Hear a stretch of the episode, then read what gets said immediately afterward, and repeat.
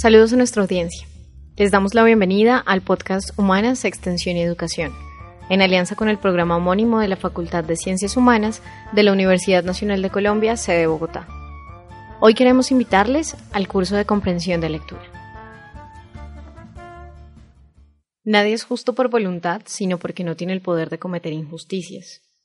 Esto lo percibiremos mejor si nos imaginamos las cosas del siguiente modo. Demos tanto al justo como al injusto el poder de hacer lo que cada uno de ellos quiere, y a continuación sigámoslos para observar hasta dónde lo lleva a cada uno el deseo. Entonces sorprenderemos al justo tomando el mismo camino que el injusto, siguiendo sus propios intereses, lo que toda criatura persigue por naturaleza como un bien, pero que la fuerza de la ley obliga a seguir el camino del respeto por la igualdad.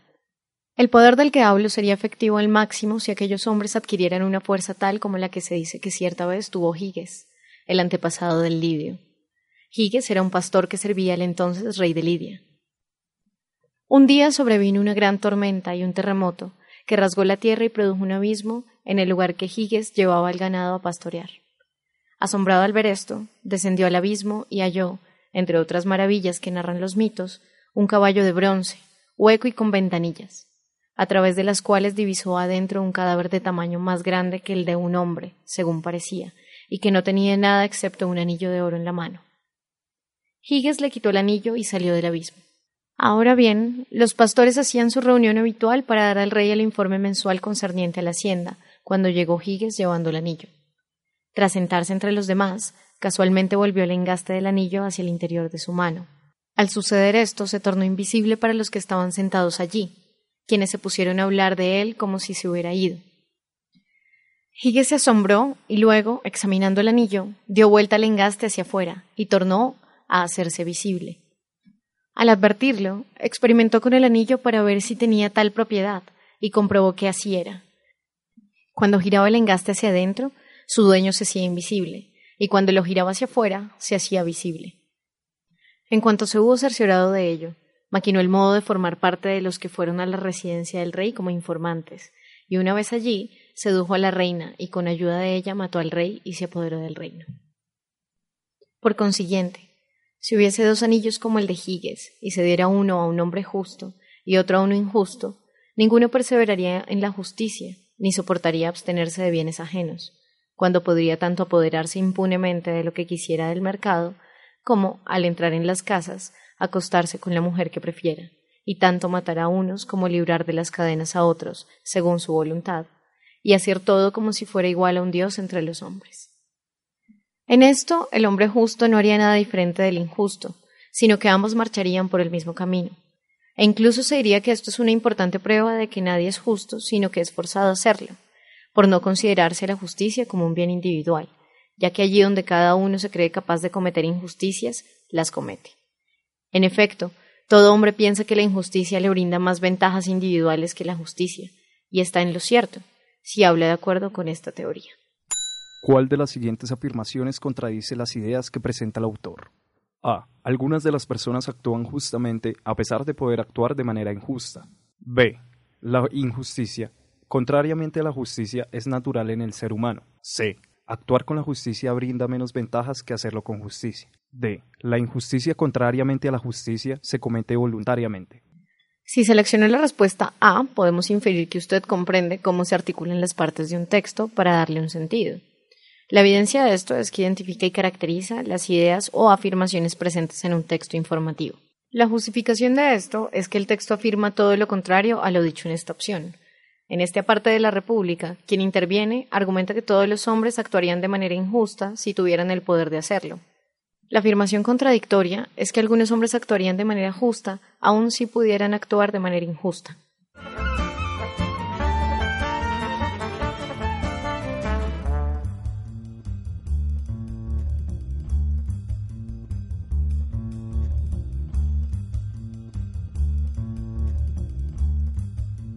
Para resolver algunas dudas sobre el curso de comprensión de lectura, hemos entrevistado a la profesora titular del mismo, Paola Isabel Mejía, magíster en lingüística de la Universidad Nacional, con nueve años de experiencia en docencia universitaria y en investigación en lingüística aplicada y todas las problemáticas de comprensión y producción de textos.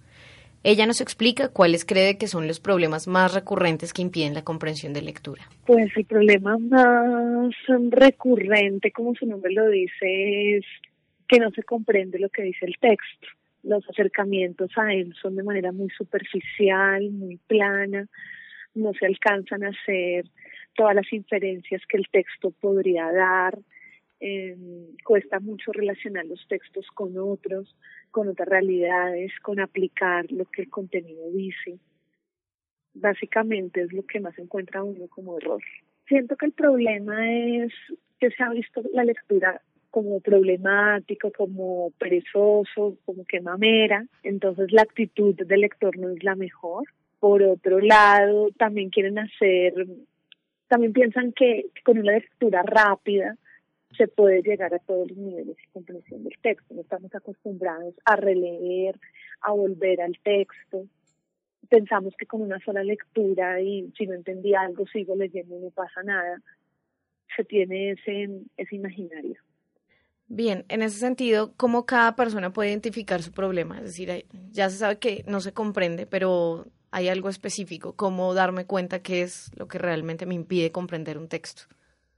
el lector lo sabe cuando él está leyendo y llega a un párrafo y dice, ay, ¿qué pasó aquí?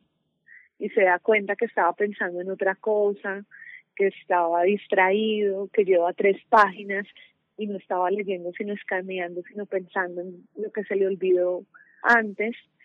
Es una manera de saber algo está pasando con el proceso de lectura. Otra cosa es que yo leí algo hoy y mañana me preguntan y no me acuerdo. Entonces, digamos, todas estas resultan ser pistas que me dicen algo está pasando. Yo creo que todos somos conscientes que algo puede mejorar nuestro proceso de lectura, que a veces no estamos leyendo lo suficiente, que leemos todo de manera muy rápida, que abordamos los textos de manera global. Creo que el lector lo sabe. Ya dijo el filósofo y escritor Francis Bacon, algunos libros son probados, otros devorados, poquísimos masticados y digeridos. Ello, sin duda, habla de la capacidad de entendimiento que tenemos al leer y sugiere la discusión de cómo enfrentar un texto, cómo no solo pasar nuestros ojos por las palabras, sino además comprender eso que leemos. Hay tres momentos o niveles de aproximación al texto que queremos comprender. Estos son el nivel global, lineal y funcional. El nivel global es una experiencia de exploración al libro, artículo o en general a cualquier texto que se desee comprender. Como señala Julia Vaquero en su texto Elementos para la comprensión y producción de textos. La lectura global es algo similar a lo que haría una persona cuando sale de camping a un terreno desconocido. Antes de empezar a armar su tienda, la persona explora o reconoce el terreno a fin de encontrar el mejor espacio para ubicarse. Un lugar en el que el agua no esté muy lejos, el sol llegue de una determinada manera, la lluvia no se estanque cerca de la carpa, etc. Esto quiere decir que en esta lectura lo ideal es que quien lea identifique título, subtítulos, carátula, contracarátula, introducción y conclusión, es decir, haga asociaciones sencillas sobre su contenido. De otro lado está la lectura lineal, en la cual el lector logrará la comprensión semántica del texto. En este recorrido, sus ojos estarán a la casa de información, que responda a las preguntas surgidas en la exploración previa. Y finalmente, el tercer nivel, el de la lectura funcional, es cuando quien lee se centra en lo que ha construido para reflexionar y organizar de la mejor manera los distintos contenidos. De este modo, es un momento de lectura más crítico y propositivo. Pero hablemos de cómo el curso de comprensión de lectura le ayudará al estudiante a pasar por estos tres niveles de lectura y a comprender un texto. Bueno, digamos, la lectura global es acercamiento a los textos, que es como hago yo para motivarme para acercarme para crear esos conocimientos que no tengo frente a un texto el propósito de la lectura global es volverla un hábito de lectura, un hábito de investigación sobre los textos a los cuales nos vamos a acercar. Entonces, esa práctica se va a hacer transversal en todas las 40 horas del curso. La lectura lineal siempre hay que hacerla también, que es comprender todo el contenido del texto, tanto textual como inferencialmente.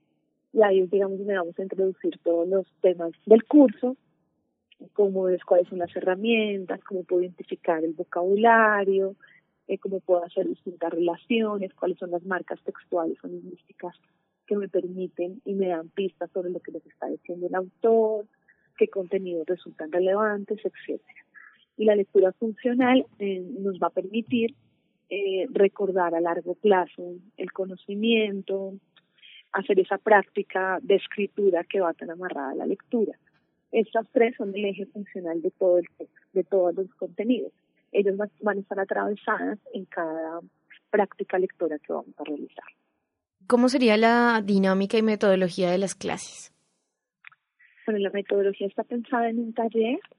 Hay una primera parte, digamos, donde discutimos sobre los temas tratados, sobre los temas que propongo, y en la segunda se hacen talleres prácticos de aplicación.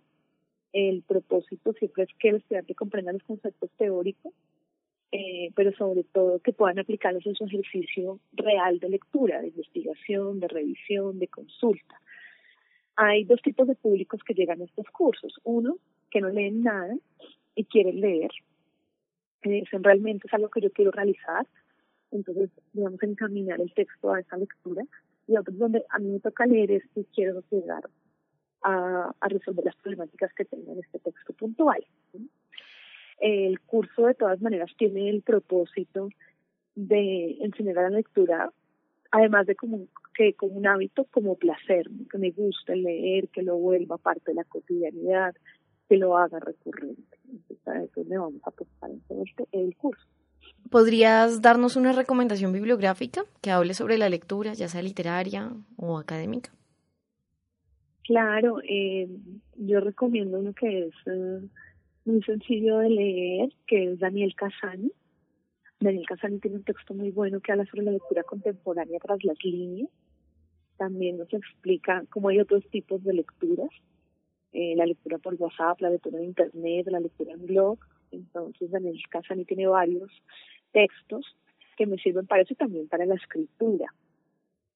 Eh, otra persona que también me parece muy clara para trabajar los temas de, de lectura son dos autoras, eh, y Tuzón. Ellos tienen un manual, aunque es especializado, da varios tips que me permiten mejorar todo mi proceso de lectura. Gracias, profesora Paola, por concedernos la entrevista y también gracias a nuestra audiencia. Les acompañó en el transcurso del podcast quien les habla Laura Leal. Esta es una producción de Teusa Radio para el programa de extensión y educación continua de la Facultad de Ciencias Humanas de la Universidad Nacional. Para información sobre fechas de inscripción, precios y oferta académica, consulte www.humanas.unal.edu.co pwc. Escúchenos cada semana en nuestra página web www.teucerradio.com y síganos en nuestra página de Facebook arroba Comunitaria.